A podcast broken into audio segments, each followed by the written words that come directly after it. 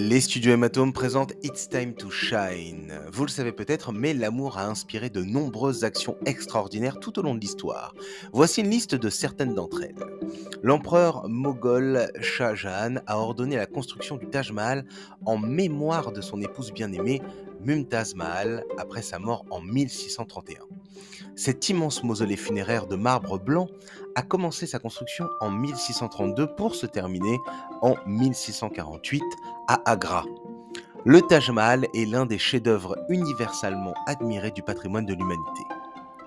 Le compositeur Ludwig van Beethoven a écrit des lettres passionnées et émouvantes à son amour inatteignable, connu sous le nom d'Immortal Beloved.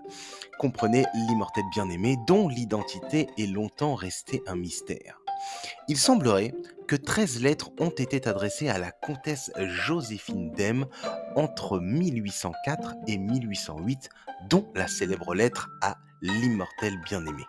Il y a également eu des correspondances avec la comtesse Anna Maria Erdodi ou avec Bettina Brentano, mais jusqu'à ce jour, nous ne savons pas réellement quelle relation l'artiste entretenait avec ses femmes. Cléopâtre, amoureuse de son peuple, mais pas que. L'on ne peut prononcer le nom de l'un sans penser à l'autre. Marc-Antoine était un général romain, tandis qu'on ne présente plus Cléopâtre, qui était une reine égyptienne. Marc-Antoine est bien décidé à conquérir l'Égypte, mais Cléopâtre est une souveraine pleine de ressources. Elle fera tout pour lier leur empire à jamais. On raconte même qu'un jour, Cléopâtre a fait livrer un tapis enroulé à son amant.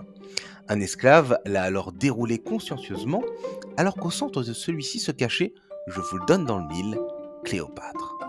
Comme je le disais, une femme pleine de ressources, mais aussi d'imagination.